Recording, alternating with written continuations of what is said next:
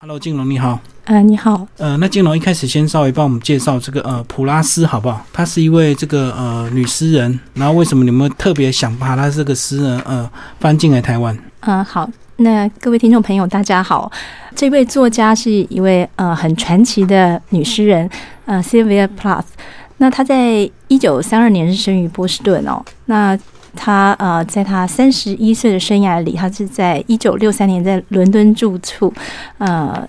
自杀身亡嘛？那他虽然他活了很短暂的呃一段时间，可是他在诗意上的成就非常的高。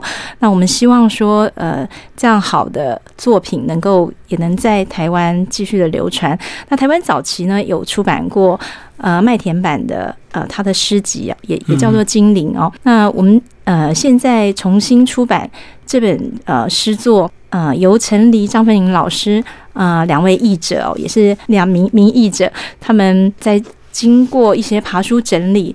啊，把普拉斯的诗集重新做一个编选哦。我们可以说，这本诗集是中文最新中译完整经典版哦。也就是说，他把精灵所有这个版本背后所有的故事啊，甚至一些曾经抽换掉的诗作再补回来。那对于喜爱普拉斯的读者朋友们，也是呃可以更完整的了解这一位诗诗人的作品。所以精灵其实过去有出版很多这个呃版本，但是它不同的版本呢，其实都有一些这个顺序的不同，或者是有一些篇章呢刻意被他当时的这个先生把它抽取掉了。后来经过他女儿的这个重新整理之后呢，才有这么完整的一个这个呃诗集哦。那现在呢，是不是就帮我们把这个呃普拉斯他的一个生平故事先稍微帮我们介绍一下？哦，他算是一个这个呃非常天才型的一个诗人，但是他活的时间非常的短，对不对？才三十一岁的一个。寿命啊，嗯，对他其实从小就展露他在写作上的天分哦。那他的父亲具有德国血统，是移民美国的鸟类学家，也是国际知名的大黄蜂权威。他的母亲是奥地利人，在中学任教。那普拉斯本身，他的很早就开始写作，他八岁就在报纸上发表诗作。那后来，呃，一九五零年。在呃获得奖学金，然后进入史密斯学院就读哦。那接下来呢，他的他的人生其实呃，比如说他也曾经在《Mademoiselle》杂志当做呃客座总编，然后呃就是他的呃写作以及研究生活，其实呃看似相当的顺遂，但是他在内心。里面，呃，我们可可以从他的创作中得知，包括他幼年丧父的阴霾，以及后来他在，也许是有人说是因为他的性格上比较决绝，我们可以在作品中看出他的内心世界的波涛汹涌。好，那在他一九六三年自杀身亡的时候，这一本《精灵》正是在他桌上被发现的呃手稿嘛，那上头也。他也写了这本书的书名叫做《精灵及其他》哦，所以也让这本诗集能够流传下来。那他的先生也曾经就是帮他出版过这本作品，那只是说他的顺序有一些调动。我们知道他在最早期他的手稿里面，他的呃诗集第一篇的第一个字是 “love”，是爱。他的最后一首诗《过冬》的最后一个字是是春天，spring。那其实我们可以看到，其实普拉斯他虽然在这样颠沛的心灵路程里面，他还是渴望能够。尽管有破碎的生活，他仍然希望呃内心渴望新生的一个状态。好，那其实呢，他这个呃三十一年的这个人生岁月，其实呢呃取决于这个蛮大。除了刚刚讲的这个呃早期丧父的影响之外，早期丧父的影响之外呢，另另外还有一个非常重要的原因，就是他跟他先生哦，呃，先跟我们讲一下他跟他先生当初是怎么样相遇相恋，然后到最后呢，发现他外遇，造成他整个崩溃这样。他在。一九五六年二月，在英国剑桥求学的时候，呃，结识了休斯，也就是他的先生。嗯，那他们在六月就结婚了。他在剑桥住了一年，后来又赴美生活一段时间，后来又回英国。那其实他他也曾经在婚姻里面，呃，就是度过美好的时光。但是在一九六零年，他的女儿出生嘛，然后。当时休斯就他现在也是一位诗人，已经出了两本诗集了。然后一九六一年他又呃面面临到流产的状况，然后一九六二年他的儿子也出生，呃，他最后过世是在一九六三年二月嘛。那我们可以看到他其实呃从结婚之后的生活，不管是搬迁的状态，当然在搬迁之中，他其实也就已经有接受一些精神上的治疗。好，那或者是说儿女的出生，他其实也非常疼爱孩子，但是他的爱跟他呃。对于情感上的执着，以至于她在休斯发现呃她丈夫背叛她是在大概一九六二年的时候，对那时候呃她其实整个人状态就非常的不好。那跟丈夫分居之后。呃，他就带着小孩，在一九六二年十二月住进了一个公寓，也是叶子曾经住过的公寓。那又碰上了英国一百五十年来的寒冬，那最后就是开瓦斯自尽。那我们现在看到，就是一般人都会就是认为说，他先生的外遇就是造成他最后至少是有点让他似乎无法复原的这个情况，就是后来越演越烈。但是其实，在内外在，我觉得其实可能都有影响。比如说，他碰上了最糟的一个季。节哦，寒冬，那加上说他可能当时状况也不是太好，还有他原先性格上的一个绝对哦，对于情感的执着与绝对，他没有办法容许这样一切这一切的发生，就造成最后的悲剧。但我们可以知道说，他的自杀在译者前面有一篇精彩的呃导读哦，里面就有提到，其实普拉斯的自杀呢跟。或许不是一般所谓的厌世而寻短，而是他为了活下去求救的讯号。哈，他非常渴望重生，他以为死亡之后就能够重生，所以死亡仿佛犹如甜美的蜜糖。我是 我是有有这种感觉，就一直召唤着他。好，所以他在他三十一岁的生命里面，他曾好像第三次的自杀。那最后就是成功嘛，就最后一次，对。但是就说世人虽然以他呃自杀这件事，或者说他自己在诗中讲说他善于死亡这种艺术，但我们可以发现，在他诗的成就里，他的作品里，他的呃就是艺术上的才华。是真的非常丰富。我们也是像他女儿，呃，在曾经他也有写过一篇文章谈他母亲啊，也有提到说，呃，我们应该重新从诗中去认识这样的一个女诗人。那其实呢，呃，在他自杀身亡之后呢，其实他先生呢，因为还把他这个作品呢，有做了一些跟动。那他跟动的原因是怎么样？是他不想让人家太了解这个普拉斯有对他的一些批判吗？其实普拉斯的作品，他被称为是。自白派的女诗人哦，她用极具张力的文字来揭露个人的内心世界啊，是呃，就是学界对于自白派诗人的一个说法。那我们可以看到，普拉斯他的诗里面都可以呈现出他。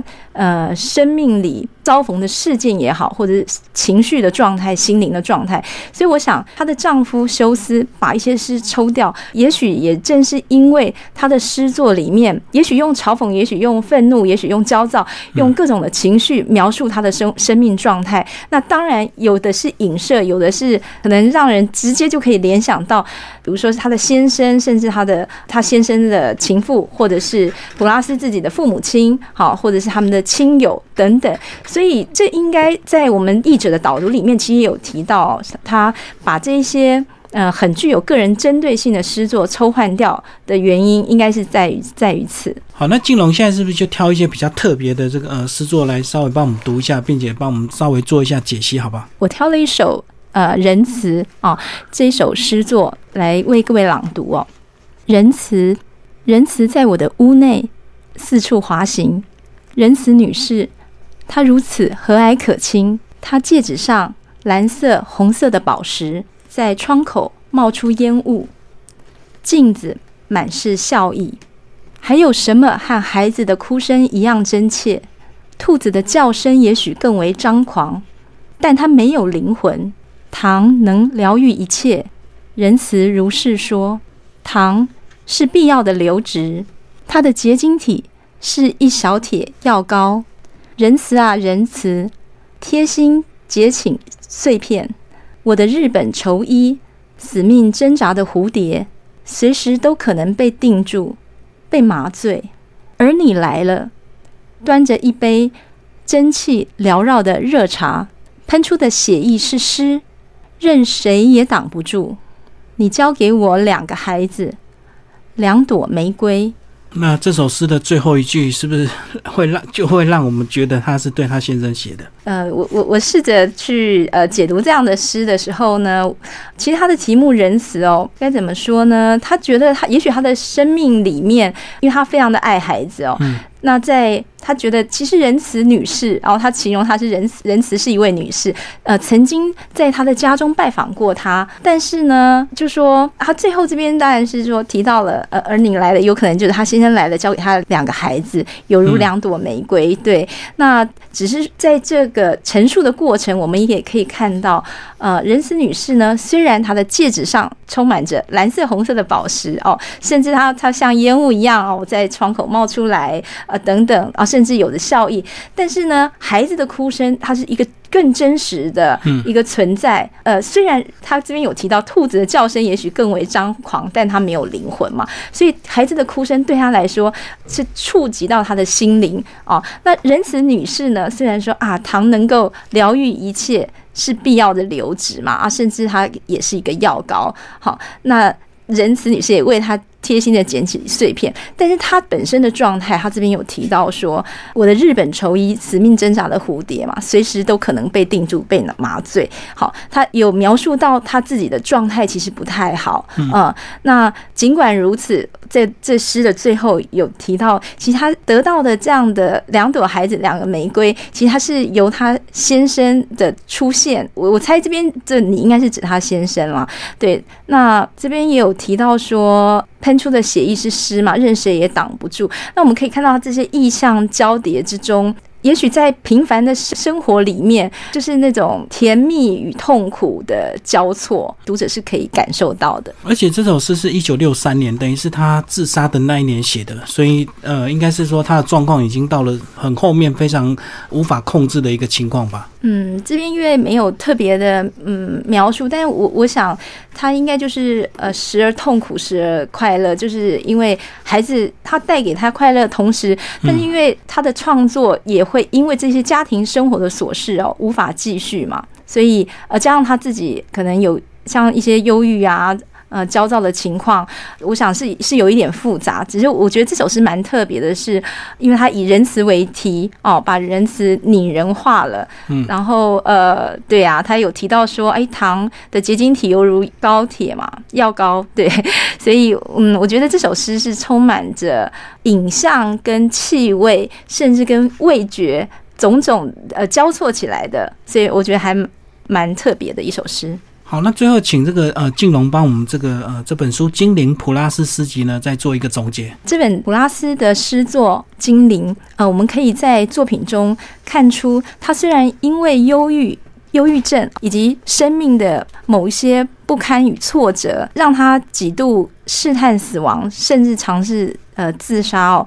那呃这一切其实都无损于他在诗的成就。哦，以及诗的造诣，我想死亡可能是犹如某一种就是甜美的诱惑啦，让他一直以为说他只要冲破了死亡就能够得到重生。好，那他的诗中，他却用忠实的诗作去反映他生命中各种的风景，宛如在痛苦缝隙中并发的璀璨花朵。好，也可以在这诗作中看出他生的欲望啊。